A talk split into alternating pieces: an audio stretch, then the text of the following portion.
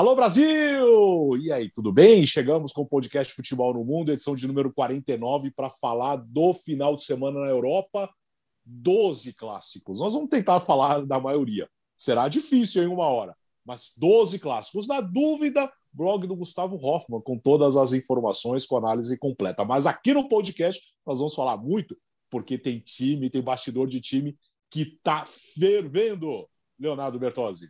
É, Alex Tseng, um grande abraço a você, para o Biratã, para o Gustavo, para o Fã de Esportes. 49, potência de 7. 7 foi o que o Zenit enfiou no Spartak Moscou, que já vou adiantar que, obviamente, vai ser tema do Mundo Hoffman hoje, né? Imagina se não, se não seria. Mas está fervendo o Manchester e por isso é bom já dar um aviso aos navegantes. Estamos gravando, ó, nesse momento, 11h45 da manhã.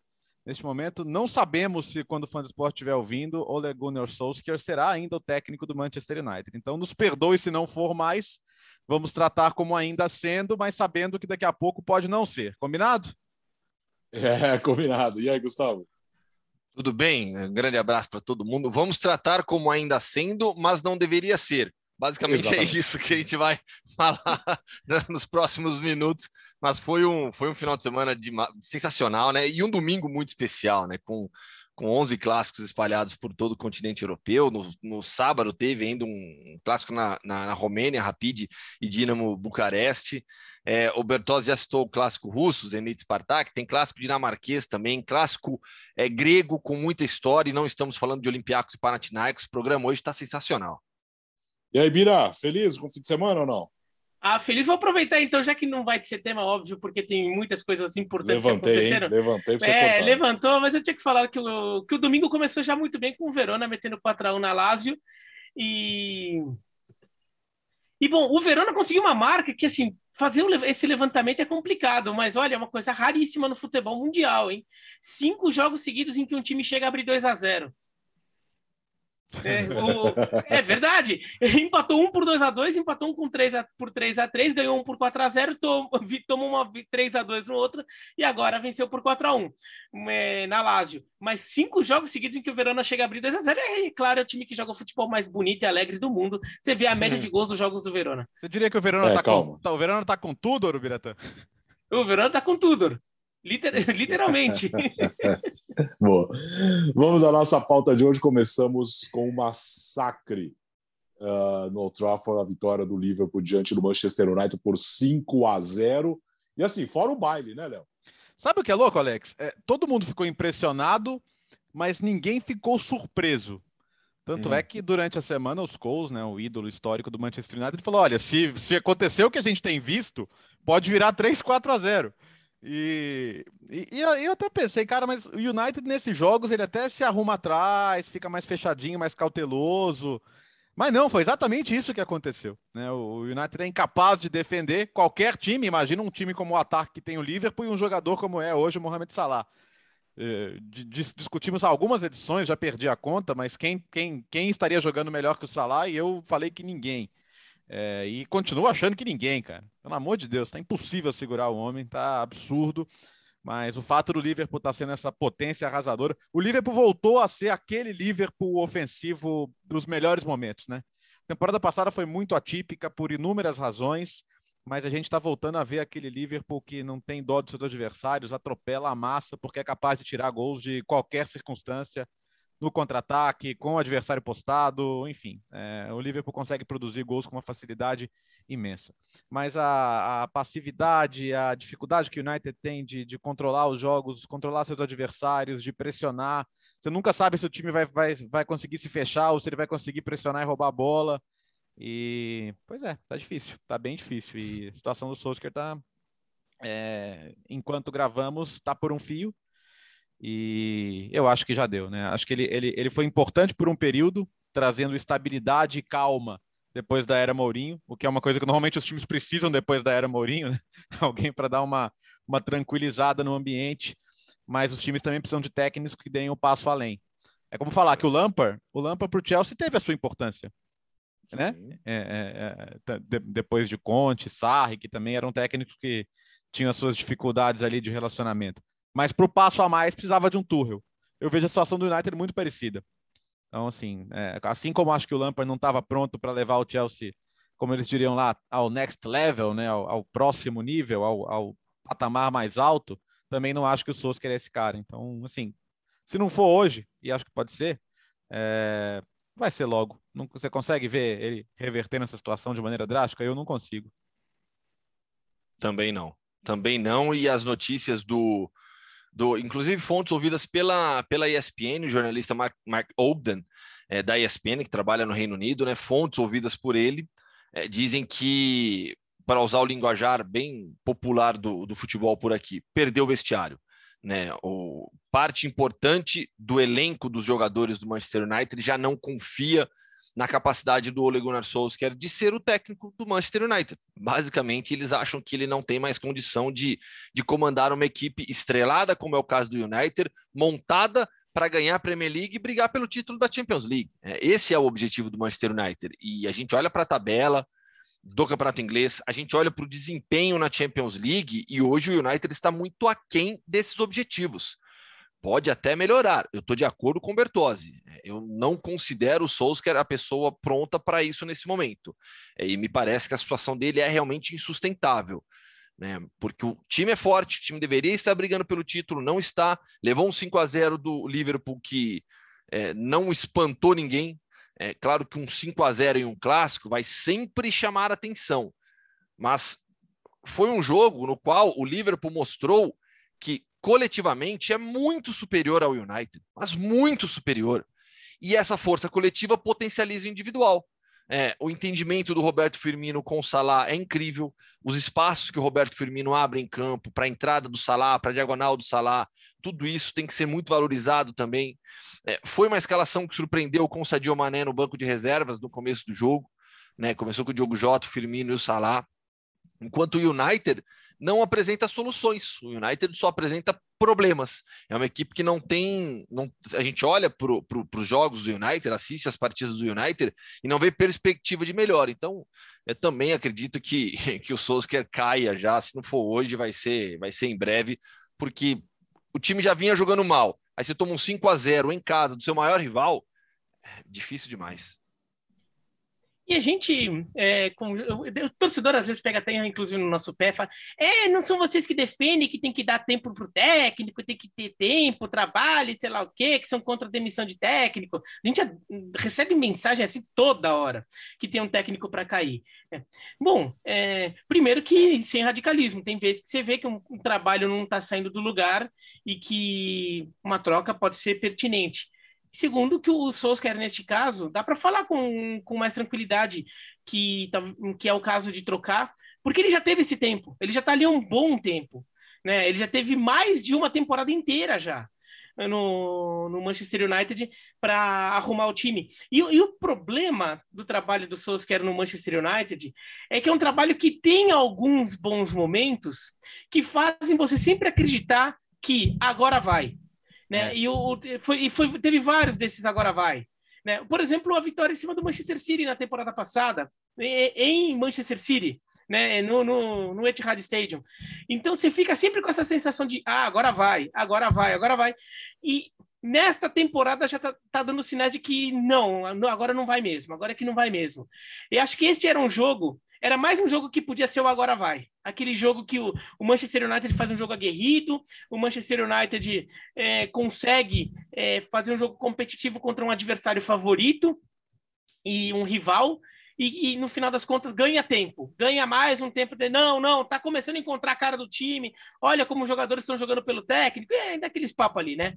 E não, não, a bagunça ficou maior. Eu mesmo achava que seria um empate, o meu palpite para o jogo era um empate, e não, nossa, passou muito longe disso. Foi um vareio que expôs todos os problemas do Manchester United. É um time que não sabe defender, é um time que não sabe é, como jogar se não for de uma forma específica que não está dando certo. Então, no final das contas, o time só tem um jeito de jogar e um jeito que dá errado. É, uma equipe que tem um meio-campo completamente desprotegido e as alterações dele no meio do jogo então foram mais malucas ainda, né? Tirou qualquer chance aí do Manchester United de é, dar jogo contra o Liverpool. E olha, foi 5 a 0 e óbvio, foi, foi nítido. Só foi 5 a 0 porque faltou o Shurley no, no Liverpool. se tivesse, é, se é, tivesse é, o Shurley no Liverpool, era mais. Eu acho o, que depois... o Liverpool claramente tirou o pé. Eu acho que depois da expulsão do Pogba, eles ficaram com medo de mais gente se machucar, cara. Exato, é, exa é. Não, eu acho isso mesmo. É. Eu acho isso mesmo. Porque sa, sa, sabe o que, é sai. Pode falar, Breta. Não, fala, fala. Não, não, tá, não completando é, o seu, seu, seu, seu Tá, é, é, não, que eu fico pensando assim, é, é, segundo as informações né, do, lá do Manchester Evening News, uma das relutâncias do Conte seria essa estrutura de poder do United, tipo, de ter que engolir uma contratação estelar. Não está escrito Cristiano Ronaldo aí, mas eu me, me, permito entender isso. O que, que o United precisava mais esse ano, do Cristiano Ronaldo ou de um volante? É, certamente era de um volante. Só que, claro, você não perde essa chance, até porque ele estava indo para o rival, então você se sente desafiado. O Ferguson liga pro cara e tal. E, Nossa, assim, pior que eu discordo de você é. nessa, Quem, Mas não, eu, eu vou chegar, eu não estou discordando também, não. Quem não contrataria o Cristiano Ronaldo? Eu não estou discordando da contratação. Eu só estou pensando assim: um, um ponto crucial que o time poderia ter resolvido do elenco é a questão do volante. Então não estou falando que não era claro. para contratar o Cristiano Ronaldo. A, a questão é, não era para contratar um volante? Porque esse time sente desesperadamente a falta de um bom volante, um bom iniciante de jogadas, um bom protetor de defesa, um cara que dê estabilidade ao meio-campo. Não tem esse cara. Mas por que? É, não, eu, eu, não, não, porque assim, ah, quando você disse, né? Mas depois você, você já, você já é, alterou um pouquinho, né? Assim, ah, precisava mais de um volante ou do Cristiano Ronaldo? Do Cristiano Ronaldo. Você acha? Precisava mais de um volante ou de um atacante? De um volante. Só que o Cristiano Ronaldo não é um atacante comum, não é um atacante normal, é um jogador que transforma a equipe. Então, é, se eu fosse diretor do Manchester United no início da temporada, e é claro que essa opção não houve, né? Na verdade, houve uma falta de planejamento do United e do seu técnico para buscarem um meio-campista defensivo. Isso é um fato. Aí, aí beleza. Mas se houvesse uma, uma decisão, pô, está ali na mesa, tem que contratar um volante o Cristiano Ronaldo. Eu contrato o Cristiano Ronaldo, sem, sem pensar duas vezes, porque o Cristiano Ronaldo te dá título, o Cristiano Ronaldo te, dá, te ganha jogo. Claro que o United agora precisa equilibrar o meio campo, mas tem jogador para isso, dá para acertar com o que tem. Precisa de um técnico melhor, precisa de um técnico que, que, que, que defina melhor taticamente a equipe, que equilibre a, o time defensivamente porque jogador para isso tem. Não é, não é também que o United não tem nenhum meio-campista defensivo no, no elenco. Né? Você tem Fred, você tem Matite, você tem McTominay, você tem o Pogba que joga como segundo homem, mas aí é uma outra questão para a gente discutir quando, quando e se o United trocar de técnico mesmo. Mas, é, independentemente disso, é, o, o, time tem que jogar mais. O time não pode ser tão frágil como vencendo. Com tantas, são cinco derrotas nos últimos nove jogos. É inaceitável para um time com a força do United para essa temporada. Pô, tá claro para vocês que acabou, né? Pro, pro, mim, sim. Pro, ah, sim, é, sim, sim. Tá claro que acabou, que não, ele, não, ele não vai resolver mais, né? Sim, eu tô com o Gustavo nessa. Eu, eu, iria de Cristiano Ronaldo. E lembrando, não, o Cristiano Ronaldo foi minha contratação de emergência lá naqueles últimos dias do, do da janela. Então, o Manchester United ele podia perfeitamente ter. Ele não contratou um volante porque não quis. Ele poderia ter contratado o volante e chegou, opa, pintou o Cristiano Ronaldo aí dando sopa no mercado e vamos atrás dele ou não. Ah, não vai dar porque tem um volante, porque gastamos dinheiro no volante? Ok, é. deu uma coisa. Ei, ei o Biratã? A, a, escolha foi, a, escolha, a escolha de mercado foi, foi do Sancho em vez do, Isso, do, volante. Esse é o ponto, eu acho. É. O, o, o Manchester United escolheu o Sancho, que daí foi uma escolha pensada, planejada, com tempo. Eles foram atrás do Sancho e não atrás de um volante. E, e, acho que a contratação do Sancho também é importante, porque não é só o Cristiano Ronaldo lá na frente, porque daí você vai falar, ah, você vai tirar aquele o centroavante do time que revezava, às vezes era o Greenwood, às vezes era o Cavani, sei lá o quê, o Cristiano Ronaldo fica lá. Como você vai defender com isso, tudo bem, você, você pensa, mas assim, até a forma. Agora, quando você traz o Sancho, o Lingard volta, o Manchester United vai botando o jogador do meio para frente ali no, no elenco. E, e para acomodar todo mundo, se, o, o, o Solskjaer, no final das contas, ele se vê incentivado de alguma forma a tentar montar o time que coloque o maior número possível desses caras. Nunca vai ser possível colocar todos, mas o maior número possível. E de, e de repente isso começa a, a cobrar seu preço. Então, acho que a estratégia de mercado como um todo foi bastante errada. Só fica claro para mim que cada vez mais quem ainda acredita que qualquer técnico trabalha com dinheiro está no mundo da fantasia, né? Pelo... É, um que é. acreditava nisso não está trabalhando com dinheiro. Bom, então, e, e, e vários que acham isso ficam totalmente sem argumento, porque o, o, pelo amor de Deus, olha quanto que o United gastou nas últimas janelas, cara, em, em zagueiros, em atacantes, em, em, tudo, né? O United gastou muito dinheiro nos últimos anos e tá tomando de cinco em casa do rival. Bom, vamos deixar claro que nesse momento que estamos gravando, o Solskjaer ainda é técnico do Manchester United. 11h59. O... Repita. 11h59. Muito bem. 11h59. Meio-dia dessa segunda-feira, estamos já caminhando para o fim de tarde na Europa. Por enquanto, ainda é técnico. Por enquanto. Mas a coisa está ficando feia para o lado dele. Vitória do 5 a 0 do Manchester, do Liverpool, diante do Manchester United. Na Espanha, tivemos El Clássico. E aí, Gustavo? não foi uma diferença tão grande como na Inglaterra, mas venceu o melhor time que jogou melhor. Dessa forma, eu, eu, eu sintetizo o clássico, porque o Real Madrid é melhor do que o Barcelona hoje e jogou melhor. Foi 2 a 1 tomou um gol do Agüero ali no finalzinho, mas o Real Madrid foi superior ao Barcelona do início ao fim. O Real Madrid sabia exatamente o que fazia dentro de campo. O Real Madrid tem soluções para os problemas. Vem no 4-3-3, sem, sem, sem muita invenção, e o, e o Carlo Ancelotti já já afirmou que o time vai jogar no 4-3-3. Vinícius Júnior, grande partida do Vinícius, grande. É, é mais um jogo para mostrar o protagonismo do Vinícius nessa equipe do, do Real Madrid, que é uma equipe que sabe exatamente o que tem que fazer. Enquanto do outro lado, a impressão que eu tenho a cada jogo é que o Ronald Koeman, quando monta o time no 4-3-3, ele monta obrigado, sabe? Obrigado, porque a diretoria quer, porque a torcida quer, mas ele não quer. Ele não está afim de montar o time no 4-3-3. Por ele, era no 3-5-2 todo jogo.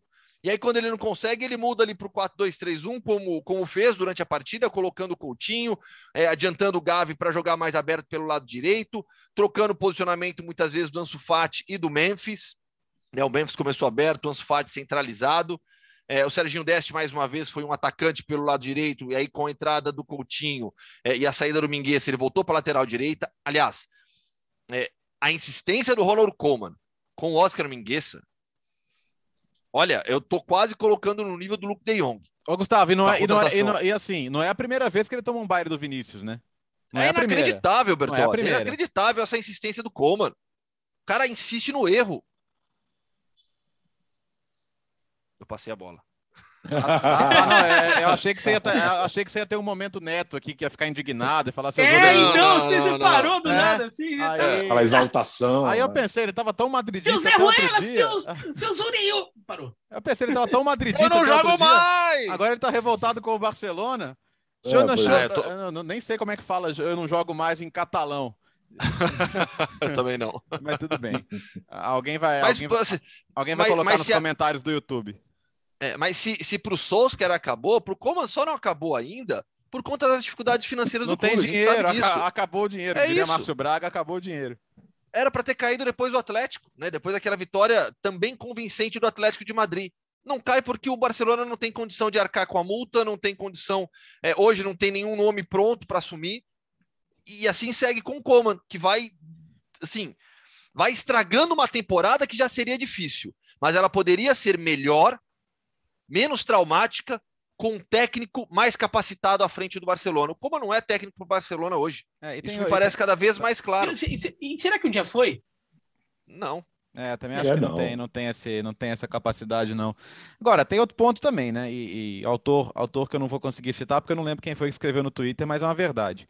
O Real Madrid não tem mais Sérgio Ramos, mas tem o Alaba, que é um dos raríssimos zagueiros capazes de fazer um gol daqueles, né?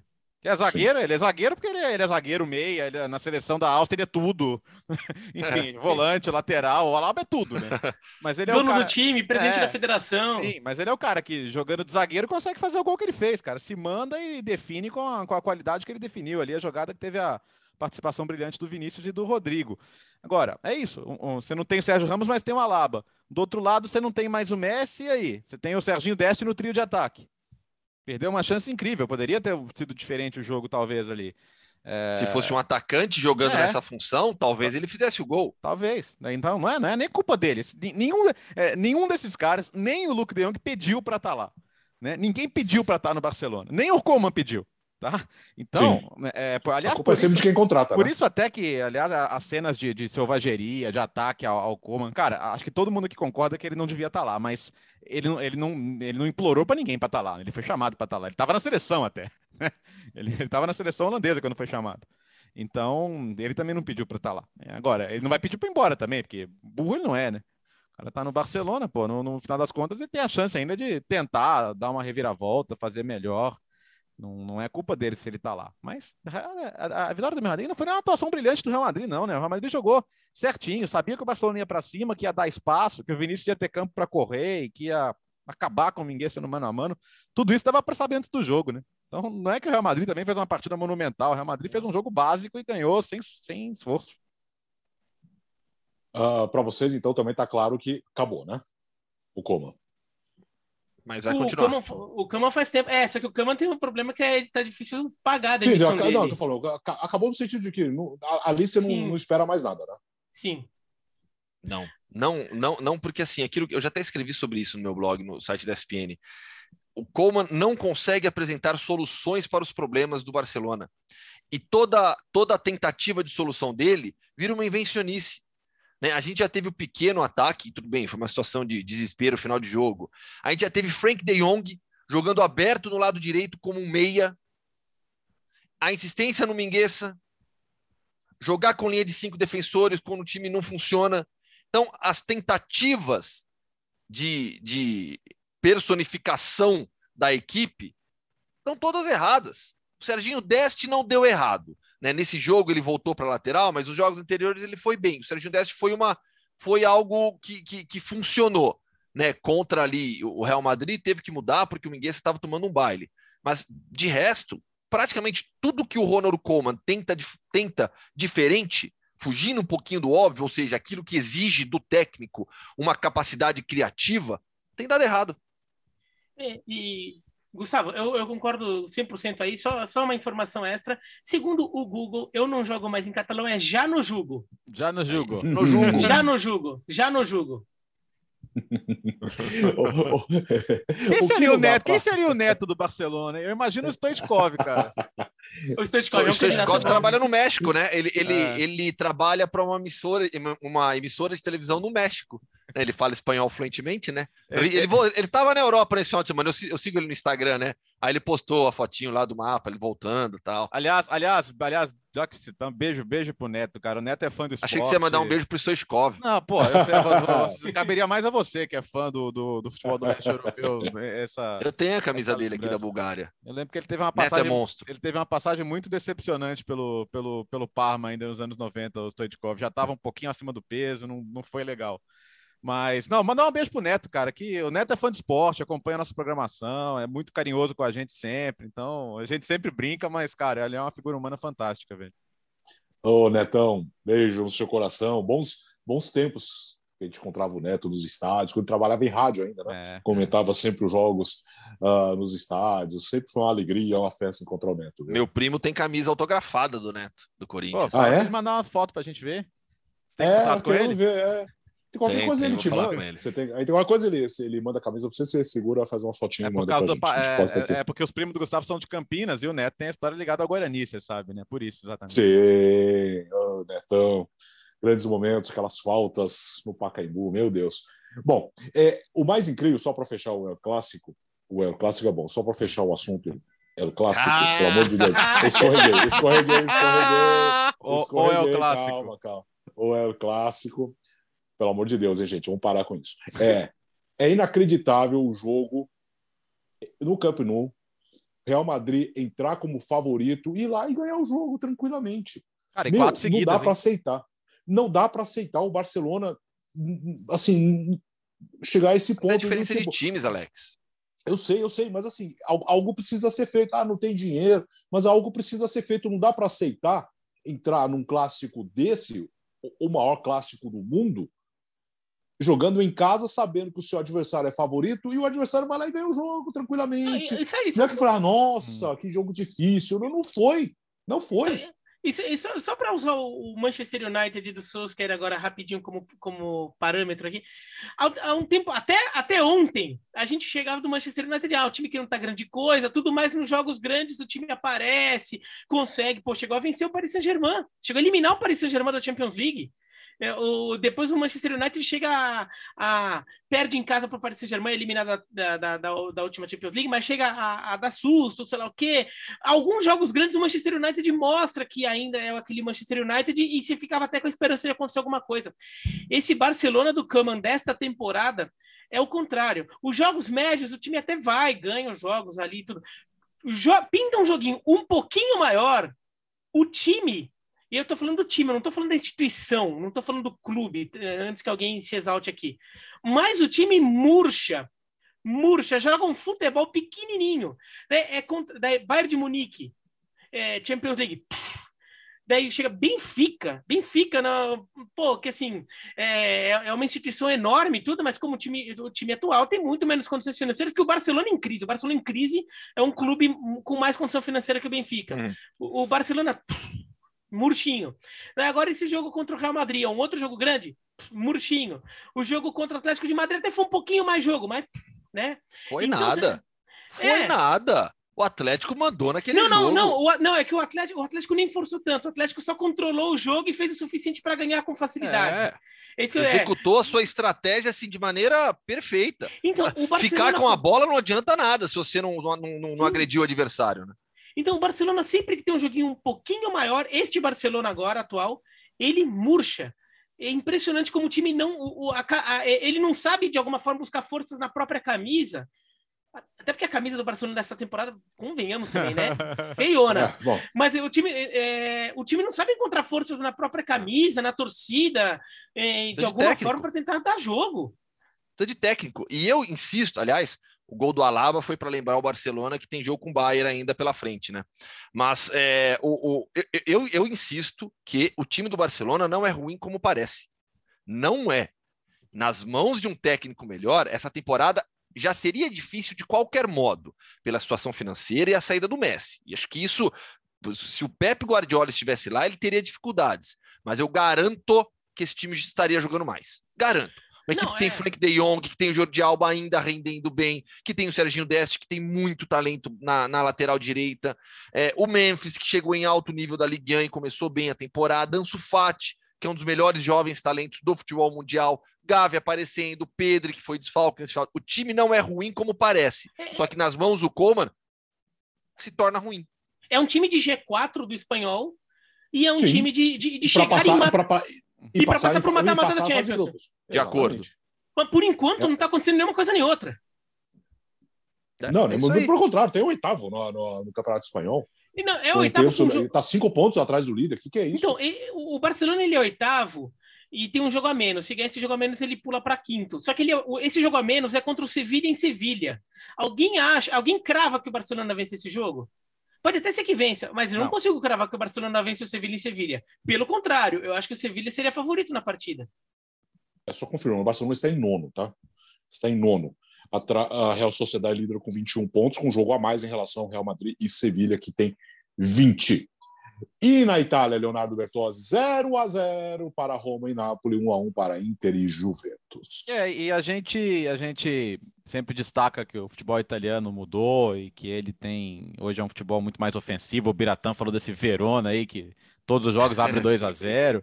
Mas o, o, domingo me decepcionou no aspecto de os jogos, eu, acho que o medo imperou, cara. O, tanto no Roma e Nápoles no 0 a 0 quanto no, no Inter e Juventus no 1 a 1 achei que os técnicos foram muito receosos. O, o Mourinho eu consigo entender 100%, porque depois do 6 a 1 lá da, da Noruega, que foi uma coisa terrível, vexatória, ele voltou com o time completo, evidentemente, mas é, ele, não, ele não queria perder o jogo. O Napoli até teve mais a posse de bola, os tiveram ali uma outra chance, mas não foi um, um jogo muito emocionante, não. E o Inter e Juventus também percebiu um respeito muito grande de parte a parte, tanto do Simone Inzaghi quanto do Alegre. Então, no primeiro tempo, a Juventus optou até por deixar um jogador mais técnico como o Chiesa no banco para ter mais marcação no meio. O Dybala já sabia que não ia começar mesmo porque estava voltando de contusão, mas claramente a Juventus entrou para tentar segurar a Inter. Aí sai o gol do Dzeko, no segundo tempo entra Chiesa e Dybala. Aí a Inter do, do Inzaghi vira um pouco a Inter do Conte, né? Se coloca mais atrás tentando matar o jogo no contra-ataque, não consegue e no final uma infelicidade ali do Dumfries, né, que, que comete o pênalti no Alexandro, acaba permitindo o um empate do Dybala, mas aquele empate que fica com gostinho pior para a Inter, porque estava ganhando o jogo até o final, mas para a Juventus também não ajuda muito, porque os líderes estão muito na frente, tá muito, o Napoli e o Milan fazem campanhas espetaculares. É... E o italiano adora uma discussão, né? O pênalti para mim foi claríssimo, cara, do Dumfries no Alexandre. Eu não daria. Eu não daria. que isso, Biratã? Tá louco? Ah, gostamos. Eu achei, nossa, eu achei o pênalti muito claro. Eu achei que ele chutou o pé do Alexandre e, e para mim, se isso acontece, o VAR tem que chamar. Como que você acha que isso não é pênalti, Biratã? Não, ele chuta, isso é óbvio, isso é evidente não, que houve contato. Não, mas para mim ele pega, ele nem pega tão em cheio, assim, pega meio de raspão. Para quem tá vendo no, é. no, no, YouTube, eu tô fazendo gesto assim de como pega, pega de raspão. E eu, eu, eu interpreto aquilo como um, um, um, acidente de jogo ali, mas não chega por exemplo, a ser algo que machuque, que, que cause alguma. Pô, mas tem que é... quebrar a perna do cara para ser pênalti, Breta? Não, não, mas que seja um impacto forte a ponto de. É. de é, o, o Alexandre, para mim, ele só, ele só caiu porque ele quis, entendeu? Não foi por causa ah. do choque, não, não foi por causa de uma dor ali. Agora, esse é o tipo de pênalti que a gente tem que entender isso quando vai falar de VAR, né? O, e isso acontece em todos os esportes, em todos os esportes. A gente aqui até acompanha é, aqui é, acompanha mais esportes ali, não só o futebol, mas para tem muita gente só acompanha o futebol. Isso acontece em todos os esportes.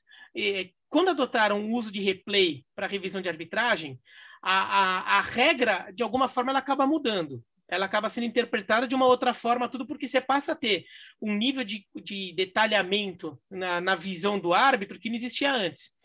Esse é um pênalti que, que no, no jogo jogado não passaria batido, porque realmente pega meio então, eu, eu, eu consigo Agora entender. você vê no VAR. Eu consigo é, entender então, não marcar eu, no campo, mas com a imagem na minha frente eu não consigo entender não marcar. Então, é, este eu ainda acho que eu não marcaria, porque eu acho que é. pega muito de raspão. Mas eu entendo marcar, porque assim, o, o juiz se chega lá, ele vai, chama ele lá para a cabininha, ele vai lá na cabininha, tá vendo? Aí um pé tá aqui, outro pá, bate assim, e fala, hum. ah, o cara chutou o pé do outro. Eu, o Biratano Souza Leal, não daria. O árbitro se fica compelido a dar. Porque você vê o lance daquele jeito, você não tem como não dar. Tá. É, e tem muito lance de pisão no pé, por exemplo, muito, muito, pisão no pé quase nunca dava falta. Hoje o que tem de falta, cartão por causa de pisão no pé, porque hoje você tem condição de, de ver esse pisão no pé, né? Queria avisar que se eu fosse, um se, se, eu fosse chefe do departamento. Se, ah. se, eu fosse chefe do departamento de arbitragem, eu suspenderia o Biratã por duas rodadas. é, o Vira está querendo dizer o seguinte: não, não foi um pênalti. Não ser pênalti. Mas não, é, não, pena, não, não, daria, houve um assim, contato. É. Houve o contato. Aí, assim, a minha interpretação é que esse contato não foi suficiente para marcar falta. Para o árbitro foi, e vendo no replay, eu entendo que o árbitro tenha se, sente, se sinta compelido a fazer isso. Tem algumas expulsões que a gente vê no futebol, por exemplo, que você vê o jogo jogando ali, ó, fala, não, não foi nada. Daí você vê Sim. lá no replay, pega, o cara vai lá e pisa no pé do outro putz, pisou no pé firme assim, já tem amarelo, não, vermelho, né? Alguma coisa assim. É, o VAR cria isso e criou em todos os esportes. Várias regras que eram tra lidar, tratadas de uma forma passam a ser tratadas de outra, porque você passou a ter um nível de, de observação muito maior. Então as pessoas também têm que entender isso. Tipo no cricket? Ah, mas isso não. Não, no cricket até menos, né? No cricket até menos, mas assim, porque é mais lance de contato. Futebol americano, meu. É. Futebol, Futebol, americano, americano basquete... tem mudado tanto, é, o tipo de interpretação é, e até a própria orientação da arbitragem vem alterando também, por conta desse detalhamento que o Biratan citou na análise das imagens, né? Algo é. é, é, é muita coisa. A gente teve um pênalti, por exemplo, no jogo do Atlético de Madrid nesse final de semana, que para mim foi pênalti. Mas é, é, um lance que na hora ninguém percebeu, ninguém não viu vai, nada. O, aquilo aquilo no, no, no, no, na velocidade normal ali, vindo é. do alto, não é pênalti. Só que daí você bota a câmera lá, não, opa, hum, teve. O, o, teve dois pênaltis no Verona e Milan semana passada, que foram assim também, um para cada lado. É. E assim, Mira, você... Ah. Não, só, diga, diga, só, É pênalti, gente. Ai, o VAR. É, mas eu não é pênalti. Não, tudo bem. Discutir tudo bem. Discutir tudo bem. Mas a questão é assim. Ai, o VAR. Gente, então tá muda lá, a regra do tá jogo. Lá, tá lá para isso, pô. É, muda a regra do ah, futebol. É, é, porque, é, porque, agora pintou uma, uma conversa que é assim. Não, até acho que foi. Mas não acho que era para VAR. Cara, se você acha que foi, você. Foi, foi, cara. Precisa, precisa decidir, cara. É, é, essa coisa de acho que foi, mas não daria, não, isso não existe, velho. Ou você acha que foi, ou você acha que não foi. Caramba. Ah, fico bravo. Ô, ô, Bira, você tem vontade de comentar o jogo de cricket? Por que você está falando do cricket? T20 Paquistão. Na verdade, quem falou de cricket foi o Gustavo agora. Ah, foi o Bertozzi. Ah, foi o Bertozzi. Ah, tá, tá, desculpa. Eu, eu falei de futebol americano. Aliás, não, não, eu falei só que assisti, eu falei só que assisti e... porque começou a Copa do Mundo ah. fim de semana e teve, teve ah, um Índia Paquistão, que é sempre um jogo muito quente tudo. É... Eu acompanhei um pouquinho, eu fiquei vendo o Manchester United de Liverpool e ali quando terminou o jogo eu peguei o finalzinho, assim. Tudo. Ele, Nossa, é louco para emplacar, ele é louco para emplacar no Star Plus lá uma transmissão para ele fazer. E outra coisa, o, o, os técnicos na Itália estão muito chiliquentos, hein? Quatro expulsos ontem, cara, no, no domingo. Gasperini foi expulso, Mourinho e Spalletti foram expulsos no Roma e Nápoles, o Alegre foi expulso também depois do lance do pênalti. Ah, os, ah, os técnicos não ajudam também. Estou falando de, de técnico de, de quatro das sete grandes hoje, hein? Pô, e são bons técnicos, sabe? São grandes personagens. Os técnicos precisam ajudar um pouquinho também, senão essa, os caras na Itália já adoram ficar falando disso com, com os técnicos dando piti, então fica pior ainda, pô. Uh, semana passada, na edição 48, nós falamos. Fiquem de olho nesse Ajax aí. Olha só o que aconteceu. Que grande vitória no final de semana diante do PSV, Gustavo. Enorme vitória, 5 a 0 São os dois maiores campeões na história da Eredivisie.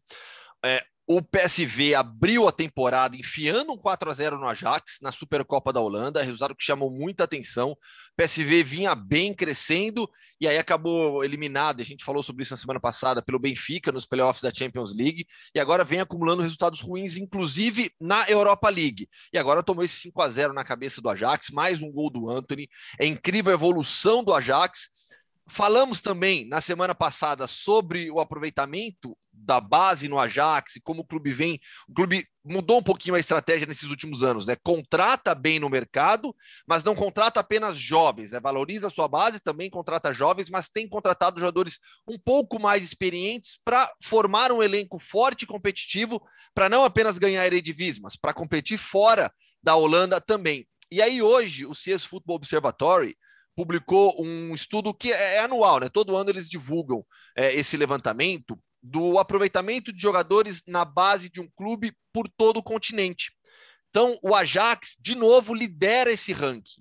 Né? É o clube com mais atletas formados na sua base, atuando profissionalmente em 31 ligas europeias. São 81 jogadores espalhados em 54 clubes, 19 ligas europeias né? É, assim, é uma tradição. O clube regularmente está ou primeiro, segundo ou terceiro desse ranking. Mais uma vez lidera 81 jogadores formados no Ajax, espalhados pela Europa. Lembrando que para a UEFA, jogador de base tem que ter jogado por três anos no mesmo clube entre 15 e 21 anos, ou seja, a formação não é necessariamente por um clube, você pode ter uma formação em dois clubes diferentes. O, o, Cara, 37 gols marcados e dois sofridos, é uma coisa absurda a campanha do Ajax em 10 jogos, né? 35 gols de saldo em 10 jogos é, é absurdo. Às vezes a gente acerta, né? Já que a gente falou na quinta-feira, ó, estamos falando um pouco do Ajax, você tem que prestar atenção no Ajax e vale a pena prestar atenção no Ajax.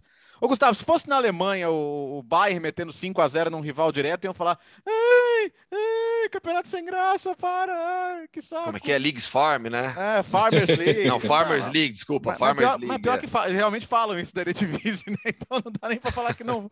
Mas. Mas, mas é, Manchester e Liverpool, ninguém falou que, nossa, que vergonha, é... um time mete 5x0 num rival, campeonato de né, fazendeiros. Mas tudo bem. E o, o Dortmund tá na perseguição, você viu, né? Continua ah, lá. Aí já. Aí... Ah! Aliás, é podemos só abrir um parênteses aqui? Ah, porque acho que é importante no atual momento. Que decepção, Joshua Kimmich. Que, de que decepção. Né, o Kimmich é, é, declarou que não se vacinou, tem seus motivos para isso, e isso está repercutindo muito mal na Alemanha. Der Spiegel, por exemplo, lançou já um editorial criticando o Kimmich, que sempre foi visto como um modelo de jogador alemão, modelo para a é. própria sociedade alemã. É, as críticas já acontecem dentro do Bayern também. O Thomas Miller é, já, já, já falou sobre isso, a diretoria do clube também. Então, é, infelizmente, é né, uma pena, uma pena que um jogador espetacular como o Joshua Kimmich pense dessa maneira, não queira ser vacinado nesse momento. Tem os motivos dele. Que motivos? Tá ah, tá bom. Aquela... Ah, é. desculpa. Né? Ah, não, eu, é, é. Sobre, o, sobre o Ajax. Ele, sobre... mesmo não, ele mesmo não soube especificar. Né? Ele mesmo não abriu é, os motivos que o, que, o, que o fazem ser anti-vacina, que é o que é realmente lamentável diante do que vem acontecendo nesses últimos dois anos e, e, enfim, é só lamentar. É lamentar demais que um jogador tão espetacular como o Joshua Kimmich se posicione dessa maneira. E faça isso consigo mesmo e com a sua, a sua sociedade. Né? Vacina não é só algo individual, vacina é coletivo. Né? É, é, é a importância para toda a sociedade. Exatamente. É, é, só para falar do, do, Ajax, teve esse 5 a 0 ele tem, tem esses comentários. O, o 5 a 0 do Ajax contra o PSV, só para deixar claro, foi diferente do 5 a 0 do Manchester United, do, do Liverpool sobre o Manchester United. O primeiro tempo deu jogo primeiro tempo, o PSV encarou o, Ajax. Se tivesse ido para o intervalo com um a um, não seria nenhum susto. O, o Ajax é, é, foi melhor, mas assim, o PSV criou suas oportunidades. E daí no segundo tempo, não. Daí no segundo tempo acabou virando um, um uma avalanche ali do Ajax, fazendo de 10 em 10, né? Fazendo dose de 10 porque for, os gols foram aos 11, aos 21, aos 31 e daí lá no finalzinho, daí aos 47, 48. Né? Mas o segundo tempo sim que virou um vareio do Ajax, mas o primeiro tempo deu jogo ainda. O PSV encarou o Ajax, criou dificuldades, não, não dava pinta que o jogo se tornaria o que foi. O que o Manchester United de Liverpool não. Foi um 5 a 0 que vai 4 a 0 no primeiro tempo e só não foi mais 4 no segundo porque o Ajax tirou o pé. Não, que o ah, Liverpool tirou o pé. Que, que, o Liverpool tirou o pé. É, é, é. Calma, calma, calma. Ô, Léo, e na França? Cara, o 0 a 0 pois é, e, e, não, pô, o time do, do, do São Paulo ele meteu 2 0 a 0 seguidos, né? Coisa rara. Tinha empatado 0 a 0 com o Lazio na Liga Europa também, e mesmo time. Mas fez um bom jogo, Marcelo. E legal que assim, a gente sabe que como, como o São Paulo sempre tenta jogar, é, é, diferente do que o PSG enfrenta normalmente na Ligue 1, que é o time fechadinho lá atrás, seja o que Deus quiser, e vamos tentar segurar o tempo que der, ou fazer um gol no contra-ataque. Então, deu jogo. Claro que em alguns momentos o, o isso significou dar espaço para o PSG. Aliás, tem um desarme do Salibá no, no Mbappé, que eu até coloquei no Twitter de manhã, que é monumental, cara. É uma aula de zagueirada ali, né? Ele vai no tempo certo. Ele até falou: olha, fui porque era ou, eu, ou era desarme ou era vermelho. Felizmente é. conseguiu o desarme. e aí eu trocaria o vermelho pela, pela, pelo gol também, né? Faz parte, é do jogo. Mas foi incrível. E agora, é, o, o PSG com o quarteto, né? Messi, Mbappé, Neymar e Di Maria, não se acha. E, e, e, eu, e eu, vejo que o Pochettino está tentando encaixar todo mundo, mas a solução, eu até o Thierry Henry estava vendo criticar isso, não dá para o Messi jogar do lado direito hoje, cara. Primeiro, porque você já tem um lado muito exposto por, por ter o Hakimi ali, defensivamente. E segundo, o Messi precisa que a bola passe por ele, cara. E, e, o Messi não pode ficar na direita esperando que a bola chegue até ele, ou, ou tendo que se deslocar o tempo inteiro para tentar receber a bola. É, ontem também o, o, o, Neymar deveria jogar um pouquinho mais perto do gol, mas foi pouquíssimo acionado, foi superado na maioria dos duelos. É, a gente ficou esperando um outro Neymar depois daquele jogo da seleção brasileira, em que ele foi brilhante contra o Uruguai, mas a gente viu o Neymar de antes daquele jogo de novo. É, é claro que não é fácil, mas assim, a, as tentativas de encontrar lugar para os quatro não tão legais. De novo, não foi legal. No final das contas, como teve um jogador expulso, o Hakimi, foi, não foi ruim, um empate no 0 a 0 no clássico, até pela colocação na tabela, mas tá tá vendo como não é só juntar os caras? Você precisa achar uhum. soluções e não tá e, e, e especificamente com os quatro juntos, tá muito complicado tirar o melhor de cada um, né? É, e do Messi, seis jogos sem, aliás, quatro jogos sem marcar na Ligue 1, né? O recorde negativo dele é de seis partidas. Agora me fugiu a temporada, acho que é 2005, 2006, tá? Mas na Ligue 1 vai sofrendo mais do que talvez imaginava até o Lionel Messi nesse início. É um Paris Saint-Germain que ainda não convence, que ainda não apresentou um grande futebol, mas também, assim, vou, vou defender um pouco o Poquetino, né? É, não é só pegar o Messi, colocar lá e pronto, tá tudo funcionando. A gente até falou outro dia aqui sobre a dificuldade dessa equipe sem a bola na fase defensiva, então vai ter que encontrar uma solução. Pochettino, que sempre foi um nome muito desejado em Manchester, né? United, é, o, United sempre falou muito nos bastidores, lá, por tudo que a gente sempre leu dos jornalistas que cobrem o clube, que o Maurício Pochettino sempre foi um técnico muito desejado no Manchester United. Bom, se de repente tocar o celular do Poquetinho lá com DDI da Inglaterra, com DDD de, de, de Manchester, tudo, acho que o pessoal do Paris Saint-Germain também não vai achar tão ruim assim. É. Não, que, não que eu acho que o Pochettino deva ser demitido, não, mas se de repente pintar um motivo ali, a torcida, pelo menos do Paris Saint-Germain, já está meio cansada do Pochettino. Mas eu também não vejo muito culpa dele, não, até porque é um, um time que, que chega, é, que se monta ali é, de uma forma muito também aproveitando uma situação de mercado que surgiu ali, o Messi sai do Barcelona, você não tem como ignorar a, a, o potencial dessa contratação, mas está difícil encaixar e os jogadores também acho que não estão ajudando tanto. É, o, em relação a, a, sei lá, a trabalhar, se doar um pouco em alguns momentos ali para fazer encaixar e depois deixa ah, assim que o time estabeleceu o seu qual é a sua formação básica, tentar é, daí, daí você vai soltando mais. E, e, o curioso é que os times do campeonato francês, apesar da campanha do Paris Saint-Germain ser de nove vitórias, um empate e uma derrota, os times do campeonato francês eles perceberam isso. Eles não estão jogando intimidados com o Paris Saint-Germain.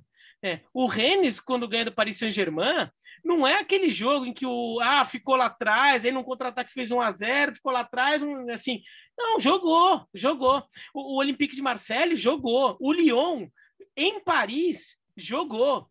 Os times. O... E tem alguns bons times. A gente já falou aqui do Campeonato Francês que estão surgindo alguns times legais. Claro, não é para tirar o título do PSG, mas os times que têm futebol, que têm proposta, que têm um trabalho interessante, alguns bons jogadores.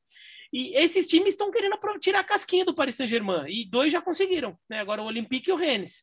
E é capaz de ter mais tropeço por aí, viu? Enquanto o Paris Saint-Germain não achar esse time. Hora de falar de outros clássicos. Porque vem aí o quê? Leonardo Bertozzi. Ah, o momento mais aguardado das segundas-feiras, que é o Mundo Hoffman.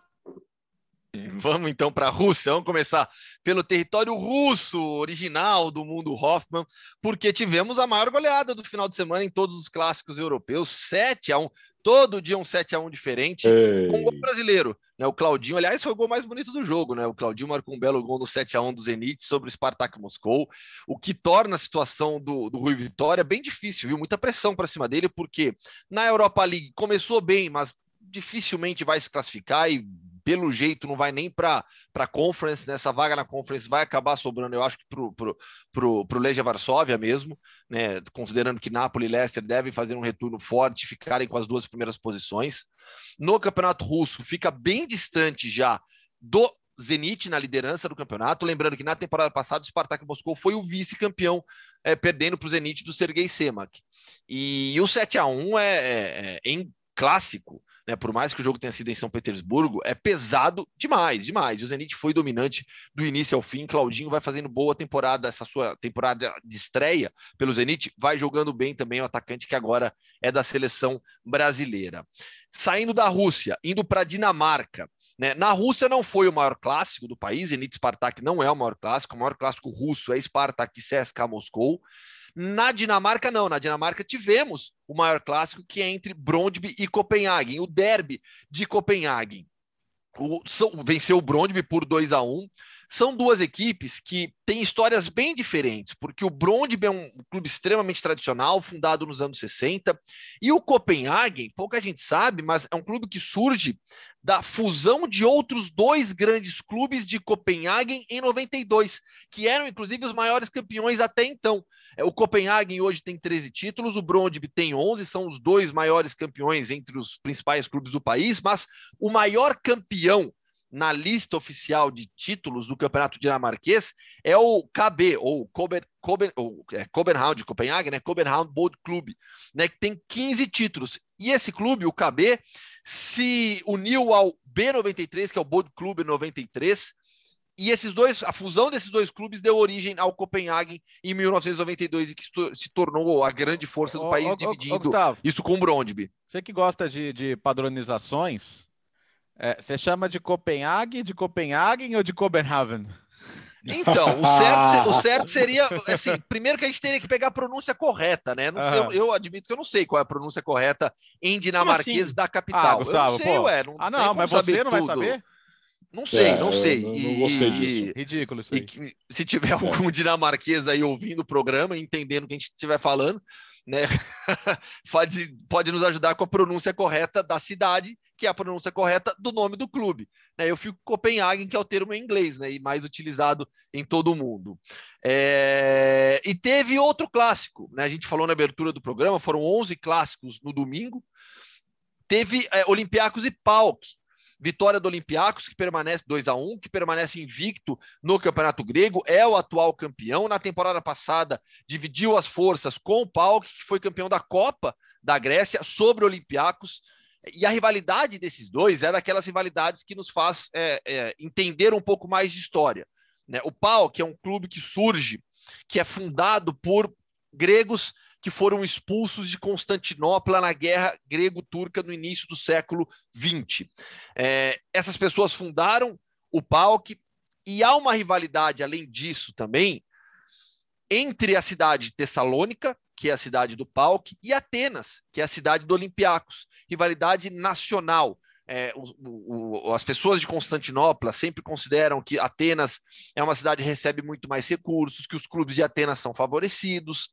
Então você tem toda a história por trás da fundação do PAOK, na origem, a origem na guerra grego-turca, e você tem a rivalidade que existe entre esses dois clubes também dentro desse contexto nacional. E aí eu falei com os Zé Elias, né, até para confirmar a minha impressão. Depois de Olympiacos e Panathinaikos, é o clássico de maior rivalidade na Grécia? O Zé disse que sim. Falou, ó, é um dos piores lugares para você jogar é em Tessalônica, na casa do PAOK que perdeu nesse final de semana para o Olympiacos por 2 a 1 um. Sobre, sobre o mundo do Hoffman, só algumas observa.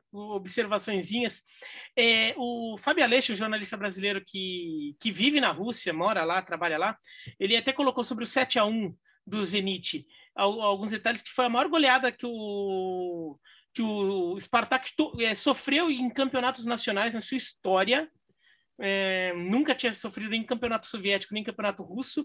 Igual, é, pior que isso, só na época da, da Liga Moscovita, há, há 100 anos atrás, que era no, na época do amadorismo. E teve um 7 a 0 que o, o Spartak tomou do Liverpool.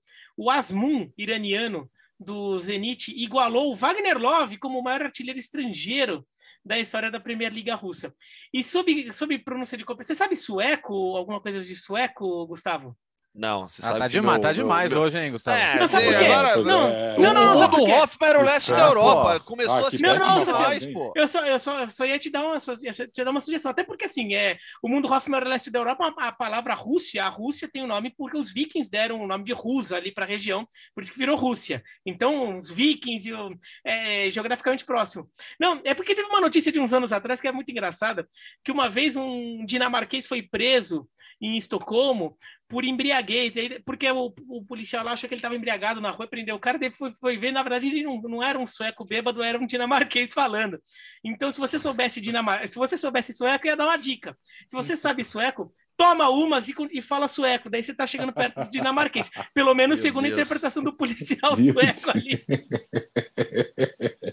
Hoje, hoje a gente foi longe, hein? É, tá, tá, tá, tá caprichado hoje, hein? É isso, meus amigos. Bateu ah, a fome já? Boa, Estou vendo já. aqui um.